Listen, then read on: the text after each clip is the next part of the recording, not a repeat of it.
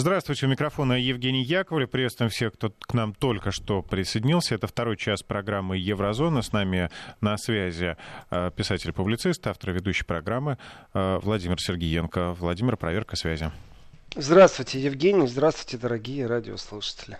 Еще раз напомню наши контакты, да, чтобы присылали сообщения 903-170-63-63. Очень интересно от вас получать э, обратную связь на темы, которые Владимир Сергеенко поднимает в своей программе. Я буду очень благодарен, если вы будете подписывать ваши сообщения, ваши размышления, ваши вопросы именем и географической точки, откуда вы пишете. Это и интересно, это и важно. И если вам вдруг захочется сказать какое-то доброе слово, не отказывайте себе ни в чем, поверьте, это очень приятно читать, очень приятно слышать.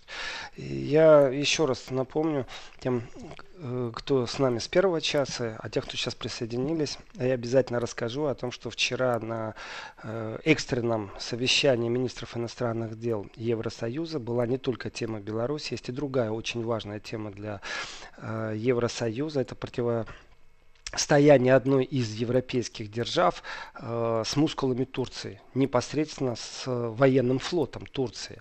И об этом я расскажу попозже. попозже. Ну, Прозвучало красиво. Хорошо, да? да, попозже. В смысле попозже. Э, и да, Евгений, вы, вы же знаете, я все время отстаиваю э, этот концепт, что акценты смещаются на восток, и что Польша становится действительно э, игроком, сильным игроком. И это будет только усиливаться, это не будет ослабевать.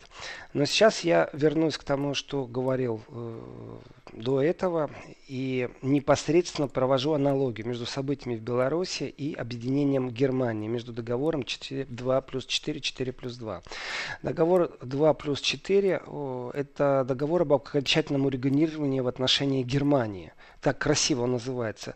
4 плюс 2 – это четыре страны победительницы во Второй мировой войне, Советский Союз, Великобритания, США – Франция и два – это две проигравшие страны в Британии э, во Второй мировой войне. Две проигравшие страны – это ГДР и ФРГ. То есть ГДР вроде бы как наша была, да, но тем не менее она проигравшая была. Это все объединенная Германия впоследствии. И вот в этом 4 плюс 2 договоре были очень интересные нюансы. В принципе, сфера безопасности Советского Союза проходила непосредственно через Берлин. В Берлине проходила граница между НАТО и странами Варшавского договора.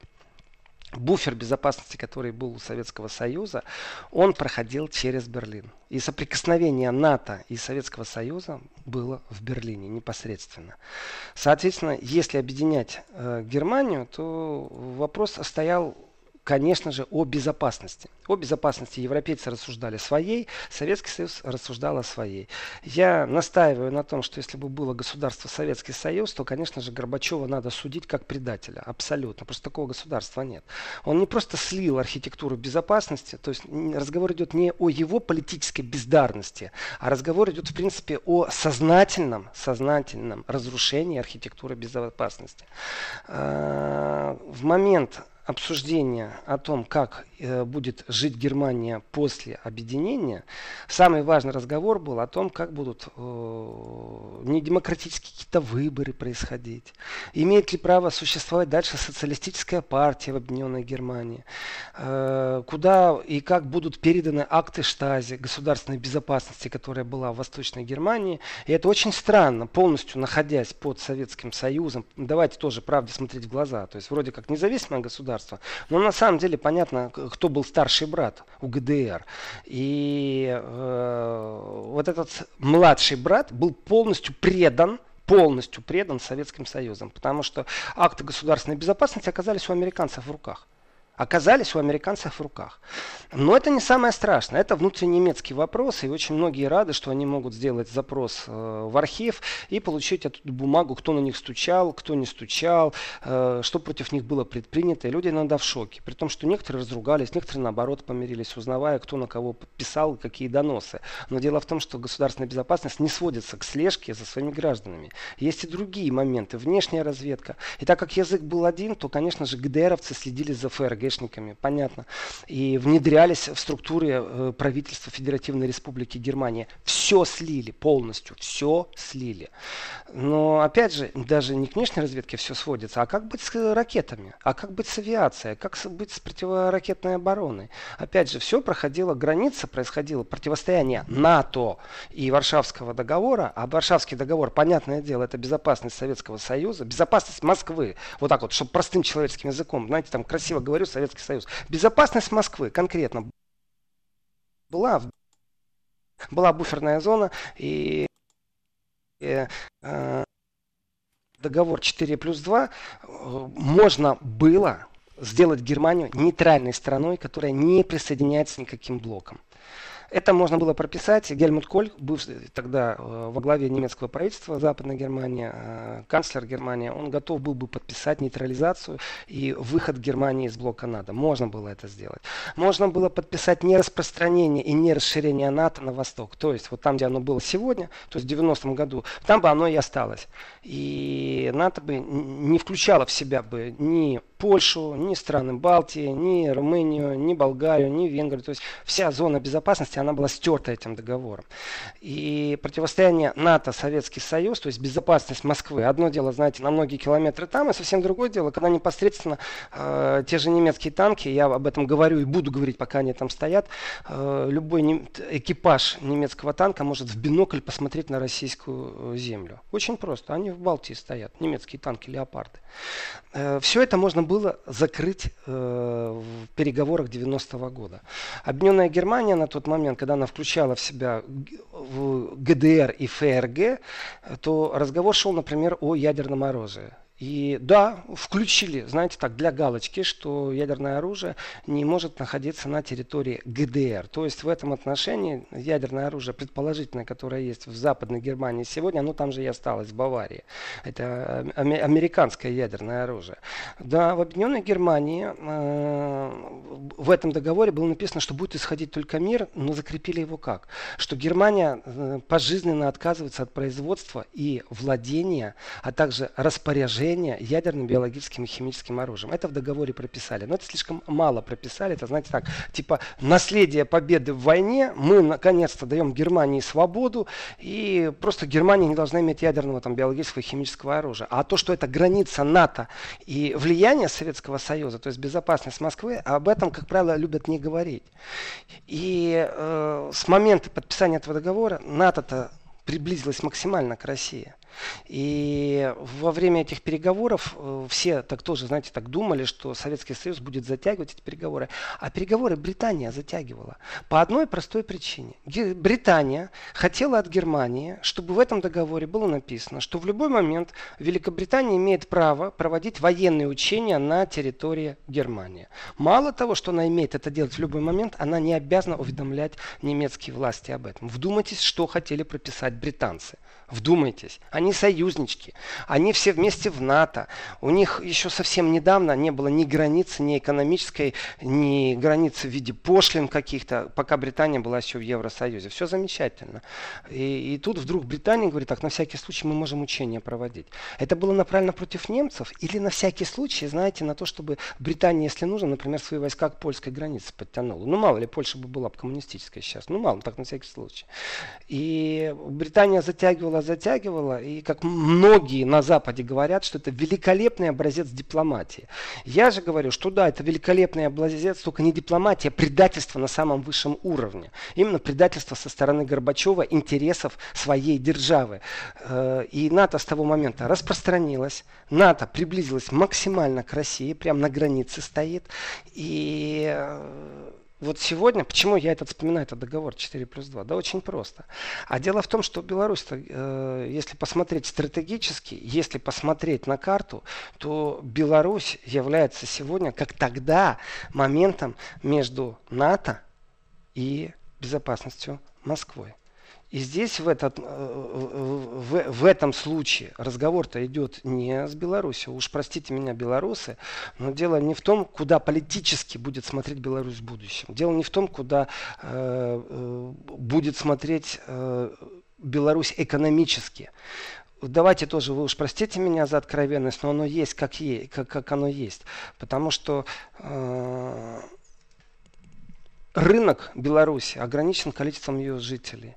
Э, производственные мощности, вы знаете, вон Украину можно назвать полностью аннексированной структурой. Полностью аннексированной структурой. Ну и что, они что, на рынке в Европе присутствуют? Да нет, еще не присутствуют. И в этом отношении, как рынок экономический, ну Беларусь не является такой интересной державой э, для Запада. Ну, плюс-минус, плюс еще один рынок, при том не самый большой на этой планете, абсолютно. Африка намного поинтереснее. Но если посмотреть на это с военной точки зрения, то, конечно же, вы знаете, э, это большая разница. Э, НАТО будет в Витебске, лет так через сколько-то там. Потому что демократическим путем закрепят в Конституции стремление страны вступать в НАТО. Или же все-таки сверхдержавы, сверхобъединения. Давайте, Евросоюз это не сверхдержава, это сверхобъединение и экономическое, да и военное на самом деле. Просто они еще никак не вырвутся э, в суверенное пространство и не оторвутся от американцев. Э, должны решить, какой статус будет у Беларуси. И когда Запад начинает разговор о трансфер власти, разговор идет не о том, будет ли Лукашенко у власти или не будет будет. Лукашенко не бессмертный в конце концов. А разговор идет о архитектуре безопасности в Европе. И в этом случае я не вижу за столом переговоров ни Польшу, ни Латвию. Я просто их не вижу. Потому что им делать нечего за столом переговоров, когда говорят сильные мира сего. И если э, в Витебске будут войска НАТО, то это к Смоленску намного ближе.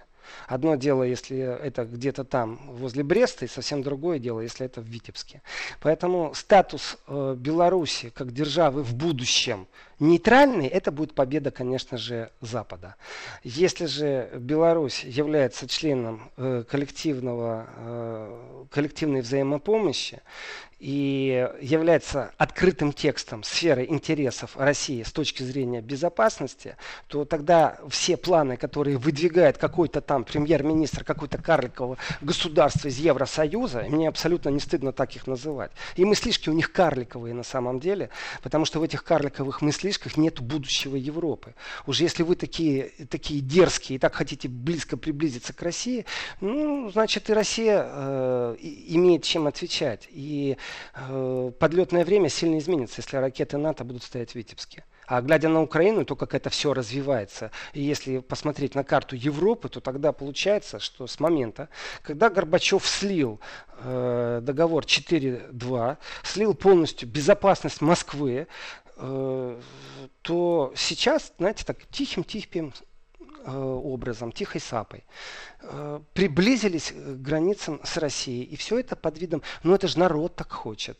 Э, то есть то, что происходит через э, влияние на массы людей, на сознание, то, как истерит вообще Запад и как доказывает, что со своими в десятки раз превосходящими расходами на вооружение все-таки боятся Россию, то я скажу так, я, если честно, с большим удовольствием констатирую тот факт, что вчера на совещании министров иностранных дел Евросоюза в онлайн-режиме э, было высказано мнение, и все его поддержат. Россию дразнить никто не хочет.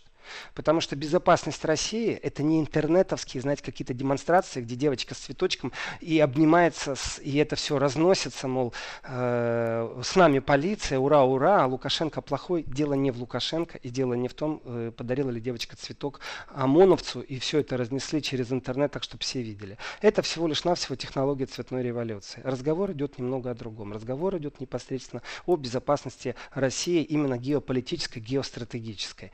И если Украину, давайте так, упустили в этом смысле слова, играя в эдакую типа э, всеми принятую демократию под видом прав человека и всего остального прочего, не закрепляя определенных статусов. Не закрепляя статусов именно в игре больших сверхдержав, которые договариваются друг с другом, где державы, у которых есть ядерное оружие, и понятно, что это не Латвия и не Польша, которые э, рассуждают над, над тему трансфера власти в Беларуси. Нет. Э, в Европе это Франция единственная, я имею в виду сейчас Евросоюз как формирование. Франция единственная держава с э, ядерным оружием, э, а если посмотреть как географическую точку, то плюс Британия. Притом эти две страны, они входят в постоянный круг тех, кто может наложить вето в Совбезе ООН, это значит, вот вырисовывается круг, кто должен разговаривать. И я возвращаюсь, конечно же, к категории и к понятию Ялта 2.0, потому что сильные мира сего, конечно же, должны сесть и договориться об архитектуре безопасности. Не надо мне рассказывать про демократию, про права человека, если разговор идет в будущем о Третьей мировой войне. И э, мне вообще это неинтересно становится. И тогда, простите, дорогие радиослушатели, тех, кого задели мои слова, что мне технология э, цветной революции не интересна от того, как она изменилась. Потому что, в принципе, глобально вопрос стоит о другом э, разговор об архитектуре безопасности в Европе. Я еще раз всех, кому не лень, у кого есть интернет, ну зайдите, почитайте, что Путин сказал на известной конференции по безопасности в Мюнхене. Почитайте, это 2007 год. Это это один из самых важнейших тезисов был поднят о том, что должна существовать архитектура безопасности, в которой дело вообще-то, вы знаете, не в информационном пространстве, кто как что рассказывает, не в заявлениях политиков, кто как что рассказывает, а в том, как будет устроен мир. И, и сколько бы информационные агентства не гнали волну э, на Россию, не придумывали, как аргументировать еще раз, что мы боимся Россию, поэтому э, нужно вводить не просто санкции, а нужно еще и подкрасться к границам России максимально близко, то у меня в голове в этот момент срабатывает определенный э, рефлекс. Знаете, вот по Павлову абсолютно просто. Есть замечательное слово, которое, я думаю, не нуждается в переводе с немецкого. Слово замечательное беру в кавычки Блицкрик. Так вот, э, когда натовцы должны были протопать через всю Германскую Демократическую Республику, через всю Польшу, через страны Балтии, через Беларусь, только потом попадали в Россию, то сегодня им не надо так далеко топать. Это если говорить о пехоте. А если говорить о новых технологиях, то понятное дело, что с точки зрения геополитики, э, вы знаете, вопросы другие. И я возвращаюсь тогда к самому-самому началу э, того, что министр обороны Польши Мариуш Блащак, э, давая интервью польскому радио, сказал, что э, НАТО не должно вмешиваться в события в Беларуси. В принципе, лакмусовая бумажка сработала. То есть пусть это озвучено министром обороны Польши, державы, которая, конечно же, вмешивается во внутренние события в Беларуси, понятно. И делала это и вчера, и позавчера, и третьего дня, и пятого дня они это делали. Они делают это мягкой силой, очень сильно мягкой силой. Они это делают не мягкой силой, а с помощью разведки, подкупами. Все как на Украине. Просто у меня сейчас нету квитанции, которую я вам могу показать. Но с точки зрения технологии я не верю, что бывает просто по-другому. Вот просто не верю и все. И меня никто не переубедит. А вот с точки зрения безопасности, то, конечно, можно, знаете, так фу, э, вытереть э, пот э, со и сказать, так, слава богу, поляки понимают, что военным присутствием там делать нечего, мало того, и натовцам там делать нечего. Я очень хорошо могу себе представить, как генеральный секретарь НАТО э, не просто там делает какое-то заявление по правам человека, о нет, как он сидит на телефоне и начинает обзванивать пограничные страны э, с Беларусью. Позвонил в Литву, позвонил в Латвию, позвонил в Польшу. На всякий случай, конечно же, конечно же, он не забыл бы позвонить и на Украину. Конечно же. Уж, уж если так, тоже давайте не отрицать, что у них есть профессионализм, нравится он мне там или не нравится, этот Столтенберг. Но, в принципе, обзвонить всех и сказать, ну что, учения проводим натовские. Э, том какие учения? Э, противоракетные, например. Э, подводные лодки направим куда-нибудь там поближе к России. Или, например, э, танковые войска перекинем э, и начнем ротацию. И пусть танки ездят вот из Польши и там по Латвии, по Литве проедутся, знаете, так все вдоль белорусской границы. Элементарнейшая вещь. Тогда получается, что это не технология будет уже цветной революции, а тогда это будет технология совсем другой революции, которая называется архитектура безопасности, которую хотят э, разрушить. И, и если рассуждать в этом контексте дальше, то в принципе, нравится опять же мне он или не нравится, но тем не менее э, я очень благодарен Мариушу Блащаку, министру обороны Польши, за это его высказывание. Я действительно ему благодарен, потому что э, с повестки снят очень важный разговор. Будет, этого, будет это противостояние блоковое, именно блоков, э, то тогда Ну, скажем так, лакмусовая бумажка, это, знаете, э, всегда, когда собирается совбез в какой-то стране, и насколько срочно нужно собирать там совбез в ООН и делать заявление и говорить так, не дай бог, там хоть, э, хоть один танк двинется в сторону Беларуси. Ну, например, тогда понятно, что мы находимся на уровне Карибского кризиса. А сейчас нет этого. Поэтому, да, волеизъявление белорусского народа, то, как они разбираются с собственной властью, то, как власть общается с народом, это кажется очень многим, что это внутри белорусский вопрос, очень многим это кажется, очень многие политики акцентируют на этом внимание. С точки зрения технологии, именно так они и должны поступать. Ах, это белорусы, пусть они разбираются сами. Это белорусы с э, манипуляцией какого уровня? С точки зрения молодежи, например, которая э, после разрушения э, Советского Союза родилась и совсем по-другому живет. Вы знаете, еще вот очень хочу сказать такую важную для меня, э, для человека вещь. Меня безумно просто раздражает до уровня негодования, когда я слышу сравнение э, белорусских силовиков с фашистами. Э, я хочу обратиться ко всем, кто это делает, э, что уважаемые э, и неуважаемые мною люди, когда вы это делаете, вы нивелируете преступления фашизма, в том числе и на территории, и на территории Беларуси. Просто нивелируете. Другими словами, вы выполняете установку тех, кто максимально обеляет фашизм, тех, кто, кто максимально старается сегодня возвратить хотя бы рассуждение на тему, преступным или неприступным являлся фашизм, мол, фашизм это философия, а вы не путайте, пожалуйста, с преступлениями национал-социализма, коммунизма под руководством Германии. Так вот, э, уродство этой мысли, оно тоже имплантируется посредством очень грамотных и продуманных вбросов. И те, кто повторяют, вас втягивают просто совсем не туда, куда нужно. Если вам хочется оскорбить кого-то, найдите другие слова по отношению к силовикам. Если вам очень хочется осудить их действия, найдите другие э, слова, но не занимайтесь тем, что пробуете обелить фашизм. Вот это очень важно для меня, для, для человека, для гражданина гражданина, и я именно так себя чувствую в этом мире. Э, вот. И если рассуждать дальше на тему э, нашего отвлечения внимания, то э, профессиональные дипломаты, которые давят сегодня на Беларусь, так как же это, как и было э, на Украине, абсолютно так же, вызывая белорусских послов, э, доводя до сведения определенные позиции, не признавая Лукашенко президентом, не признавая, э, все делают вид, что это внутри белорусский вопрос. Я настаиваю на тезисе, что это не внутри белорусский вопрос. Внутри белорусский вопрос это экономика и кто стоит у власти. А вот в каком виде Беларусь будет через 15 лет, это уже не внутри белорусский вопрос. Уже извините меня, белорусы. Дело не в суверенности принятия решения, а в дело в передергивании. Когда говорят суверенная Германия, то в этот же момент я спрошу, что делает суверенная Германия американское ядерное оружие в Баварии. Очень просто. И, э, играя на национальных чувствах, на национальных оскорблениях, разжигаются совсем другие темы. Человеку кажется, что он выступает за суверенность, что он сегодня там против э, власти Лукашенко, потому что там надо надоело или еще что-то. А на самом деле игра совсем другого уровня. Абсолютно другого уровня. И чем ближе НАТО будет подходить к России, пусть эта игра э, не пятилетняя, не двухлетняя и даже не трехмесячная. Посмотрите еще раз на Украину. Просто посмотрите на эту страну. Посмотрите на богатую державу, которая была при распаде Советского Союза и казалось, что братья навеки. Посмотрите, сегодня украинские истребители летают совместно с американскими военными самолетами э, над Черным морем. Потрясающая архитектура безопасности. И в этот момент я скажу, еще кто кого боится?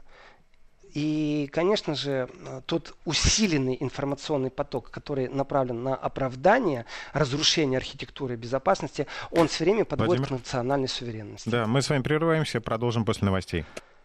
Спасибо вам, Владимир, за информацию, которую вы доходчиво подаете. Слушаю вашу передачу, постоянно обогащаюсь знаниями, пишет Галина Федоровна из Крыма. А, я хочу напомнить нашим слушателям, что если вдруг вы пропустили программу Еврозона в прямом эфире, вы можете зайти на сайт Радио Вести а, и там в архиве программы послушать то, что пропустили. Э, спасибо. Спасибо. Э, и я перехожу от Беларуси по принципу, о чем говорили вчера министры иностранных дел Евросоюза в режиме онлайн, э, к другой проблемы, которую не обсуждали. И эта проблема намного острее, поверьте, намного острее и намного важнее для Евросоюза. Хотя медийно, медийно делается все возможное, чтобы Беларусь вывести на первое место. Ах, нарушение прав человека. Примите все соболезнования, э, в отношении кого эти нарушения произошли. Э, вот действительно, по-человечески. Но с точки зрения медийного пространства и наблюдателя над медийным пространством, я могу сказать, вот смотрю на все это дело и понимаю, что профессионализм просто так не забудешь где-нибудь на лавочке. Или по-простому, по-человечески сказать, не пробухаешь. Потому что э, медийно уделять надо совсем другому э, конфликту внимания. Есть такое красивое слово баражирование. Баражирование – это такой специфический термин, обозначающий режим полета, когда летательный аппарат, разницы нету, самолет, это вертолет, ракета, э, со скоростью, которая обеспечивает наибольшую продолжительность полета, наибольшую продолжительность полета с целью оперативного реагирования на возникшую угрозу. Так вот, баражирование это слово, потому что э, как-то уже было и совсем, совсем, совсем недавно э, вдруг с греческого острова туристы стали убегать. Почему? Потому что баражирование греческой и турецкой боевой авиации можно было наблюдать э, над островом э, Касталариза. И вы знаете, небольшой курортик в Средиземном море, абсолютно небольшой, ну, типичное средиземноморское место, просто типичное, поверьте просто на слово. И вдруг туристы осознали, что что-то не то происходит, потому что э, авиация военная, боевая авиация, что греческая, что турецкая, баражирует, понимаете? Вот слово красивое, чтобы понять, что это было. И э, причина очень простая. Э, по всем признакам в Средиземном море нашли огромное месторождение газа. Просто огромнейшее. Раньше подозревали, а сейчас уже, кажется, знают. Так вот, вот этот маленький остров э, Кастелариза, он очень далековато находится от э, континентальной Греции. Почти 600 километров. Ну так, чтобы сравнить, то это расстояние э, между Москвой и, я так понимаю, Санкт-Петербургом. Плюс-минус. Так вот, э, с точки зрения э, континентальной Греции, там где-то у них маленький островок. А с точки зрения Турции, вы знаете, а там 4 километра. Вдумайтесь, 600 километров и 4 километра. Есть законы, есть правила, по которым есть экономическая зона вокруг э, национальной границы. Вопрос вот абсолютно нормальный, без всяких там подколок, человеческий, нечеловеческий, государственный, негосударственный. Э, кому принадлежит территория экономическая? Шельф, у которого размеры, знаете, там э, 4000 раз больше. Э, 10 квадратных километров. И вот эти вот цифры, они вроде как ну, цифры и цифры, а на самом деле кому принадлежит газ, который находится в 4 километрах от Турции или в 600 километрах от э, континентальной Греции. Э, разговор действительно серьезный, Одни говорят, так не может быть, что они могут вот в радиусе 10 километров здесь в том числе вот этот вот шельф разрабатывать. Другие говорят, что, ну извините, это скандал скандалом, на самом деле, но это уже не политический скандал, когда военные э, истребители Греции и Турции начинают баражировать. То действительно, знаете, это так не очень приятно, но и туристы побежали. Я их понимаю. Я туристов как раз очень хорошо понимаю. Потому что вначале они э, э, фотографировали и снимали эти самолеты. Ну вдумайтесь, вы лежите на пляже например, или там кофе пьете, мороженое едите, и вдруг у вас медленно-медленно то один самолет, то второй самолет, и очень низко-низко, то есть то три самолета пролетает. И понятно, что все в интернет, что происходит, война, не война. Война или не война? Соответственно, э, люди начали отказываться от гостиниц, которые забронировали на этом островочке. И конфликт этот по-разному проявляется. Пока весь информационный поток направлен, э, вначале был на пандемию, а сегодня он направлен на Беларусь, то э, происходят другие события. И одно дело простого человека обмануть, рассказать ему о сногсшибательных нарушениях прав человека и о трансфере власти, и выставить себя как эдакого миротворца какому-то президенту какого-то карликового государства.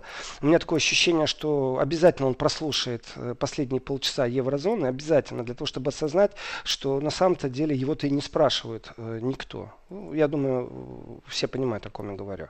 Страны Балтии, знаете, они э, вдруг появились в новостной повестке как как миротворцы. Ну-ну, сказал я им.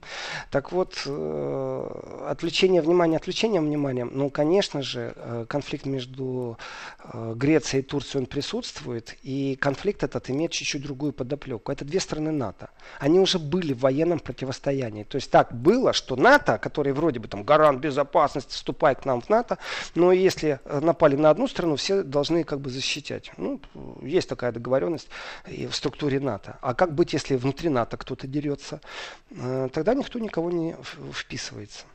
И вот Греция и Турция две страны НАТО. Если у них военный конфликт, значит никто не будет им помогать. Значит у них должны быть свои договоренности.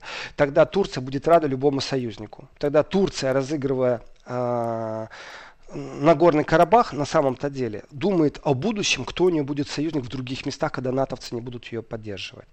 Э, а у Греции кто будет союзник? Греция может обратиться, давайте так тоже честно спросим, э, за помощью в Россию, например, США, в Китай, ну таким сверхдержавам. Или же Греция должна прийти в Брюссель и сказать, вы знаете, у меня есть проблема, большая-большая. Что-то турецкие истребители нарушают наше воздушное пространство. По крайней мере, греки об этом заявляли. Если истребитель на какой-то э, даже э, самой маленькой скорости, на которой, знаете, как педаль газа нажимаешь, и есть режим, где ты по, меньше всего топлива потребляешь. Зато, значит, очень далеко проедешь. Оптимальный режим потребления топлива. Вот и у самолетов такое есть. И самолет случайно зашел в греческое пространство. Но только не потому, что что они там как-то, знаете, к параду готовились, э, какой-то национальный праздник в Турции. Нет, нет, нет, нет, ни в коем случае. Потому что Турция говорит, э, так не может быть, что какой-то маленький островок под юрисдикцией э, государства, которое находится очень далеко, дает им право у нас воровать газ. На самом-то деле. Э, тогда понятно, почему Британия э, воевала э, за Малклинские острова, тоже становится понятно. И противостояние Турции и Греции, конечно же, это разговор министров иностранных дел Евросоюза. На каком уровне оказывать поддержку Греции? Предать Грецию, поддержать Грецию, быть солидарным с Грецией. Как это может выглядеть? Есть ли у Евросоюза военные формирования, чтобы продемонстрировать Турции, что она что-то не то делает? Ну давайте так, пусть они разбираются между собой, кому принадлежит газ э, в той или иной экономической зоне. Э, одних устраивает суды, которые придумал коллективный Запад, и правила, которые навязал коллективный Запад. Других это может не устраивать. Они могут пересматривать многие вещи. А вот с точки зрения военной мощи, Греция может потянуть сейчас против Турции? Я считаю, что нет абсолютно. И в этот момент, когда э, вроде бы думают о санкциях против Беларуси, и именно этому больше всего предоставляется медийное внимание, то не хотят торпедировать тему того, что министры иностранных дел Евросоюза на экстренном совещании рассматривали и вопрос противостояния между Грецией и Турцией в Восточном Средиземноморье. И Турция на самом деле делает действительно воинственные заявления положение. И Турция, между прочим, обвиняет Францию в том, что Франция играет мускулами. Это игра совсем другого уровня. Еще раз, вот в первом часе говорил, и сейчас говорю, архитектура безопасности – это э, вещи, которые могут быть не видны, но очень важны. Э, и геополитика, она не сводится только вот здесь и сейчас к проявлению свободы изъявления и отстаиванию прав человека э, в одной географической точке. Иногда это совсем другие уровни мышления. Если газ в Средиземном море настолько легко добывается и настолько объемы его большие, то что Греция, что Турция нуждаются в прорывном финансировании по этому вопросу. Они будут бороться за то, чтобы газ был. Ведь можно экономику восстановить, что турецкую, что греческую поднять, если вдруг это месторождение действительно огромное. Да, это конкуренты Северному потоку-2, безусловно. Безусловно. Но давайте попробуем интересы России сейчас за скобки вывести, а говорить только об интересах э, двух держав, которые которые столкнулись именно из-за газа в Средиземном море. И именно на этой неделе произошло противосто... усиление этого противостояния, потому что столк... уже не самолеты баражировали там над туристическим острове, а уже военные корабли пошли в ход.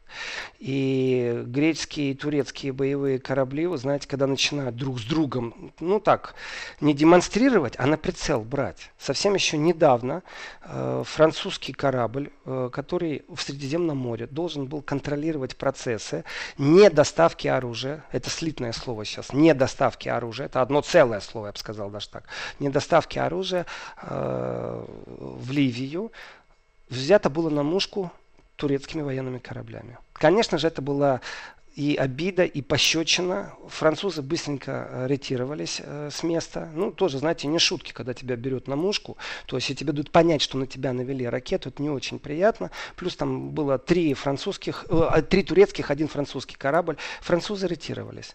Но обида-то осталась. Не простят они просто так. Поэтому сейчас Греция имеет в лице Франции поддержку, потому что Франция вообще ни разу не простила Турцию. Считает, что Турция доминирует в Средиземном море, что хочет и делает, плевать хотела на своих партнеров по НАТО. И Греция, конечно же, имея такую поддержку, тоже задумывается о том, как эту поддержку использовать. Разговор идет о том, что такое газовое месторождение поможет восстановить экономику что Греции, что Турции. И каждая глаз положила. И здесь кто делает провокацию, еще непонятно. Потому что Греция говорит, что то, что произошло, это абсолютно провокация. Турки тоже говорят, что это абсолютная провокация и со стороны французов, и со стороны греков. Э, и европейские министры иностранных дел, которые вроде бы экстренно собрались по э, Владимир, Беларуси. давайте быстренько прервемся ненадолго. Да. Вести ФМ. Мы продолжаем. Так вот, э, в этом противостоянии министры иностранных дел Евросоюза, которые были созваны вроде бы экстренно по Беларуси, на самом деле у них вторая повестка – это противостояние Греции и Турции. И э, Греция говорит и настаивает, что, ну, вы знаете, провокация за провокацией. Давайте, пришла пора говорить о том, что нужно наложить на Турцию санкции. Разговор очень серьезный, на самом-то деле. Если на Турцию наложить санкции, Турция выходит из всех договоренностей с Евросоюзом, непосредственно с Германией, например, по тем обязательствам, которые она взяла на себя по беженцам, связанных с Сирией. Просто выйдет и все. И поток беженцев будет в Евросоюзе. Делайте с ним что хотите. Мало того, Эрдоган, э, конечно же, имеет в себе и мужество, и силы, и умение диктовать некоторые условия. И он может создать в стороне такую атмосферу, что даже те беженцы, которые уже, знаете, так, прижились на месте, ну не просто в лагерях живут, а работают, что они будут покидать Турцию в ускоренном темпе. Это возможно сделать э, э, репрессиями, скажем, в налоговом секторе. Ну, просто человек работает, э, устроен, не устроен на работу. Турция развитое государство. И такие проверки придут к тому, что нужно будет убегать, штрафы накладывать, что угодно можно сделать. И это будет не три человека, не десять, не тысячи и не десять тысяч. Это миллионы будут беженцев, которые двинутся в Евросоюз. То есть э, Турция может это начать с Греции, Турция может это начать, поверьте мне, и в другом месте. Мало того, э, беженцы такие люди, которые привыкли жить во враждебной окружающей среде и искусство выживать у них развито совсем на другом уровне. Побегут побегут миллионами. Мы уже видели эти э, человеческие массы, человеческие потоки, которые шли в Евросоюз по балканскому маршруту. И разговор об этом, конечно же, тоже идет, что если Турцию передавить, то Турция психанет, и Эрдоган просто откажется от своих договоренностей. Поэтому вопрос Греции и призыв Греции наложить э, на Турцию санкции, вы знаете, вот здесь вот начинается разговор. А может быть, нужно мускулами поиграть и Европе? Э, в данном случае, в с тем, что это НАТО, то, понятно, американские корабли, которым больше нравится э, подплыть э, к российским территориальным водам, э, зайти в украинские территориальные воды, вот здесь они не будут принимать никакого участия. И тогда получается, а зачем мне нужен этот Евросоюз, если я здесь один на один с, с такой сильной военной державой, как Турция? Держава в военном смысле слова сильная, которая тоже является где-то гарантом безопасности, где-то ключевым игроком на Ближнем Востоке, на севере Африки. То есть это э, держава, которая регионально заставляет всех с собой считаться. Нравится Эрдоган или не нравится, но считаться с ним приходится.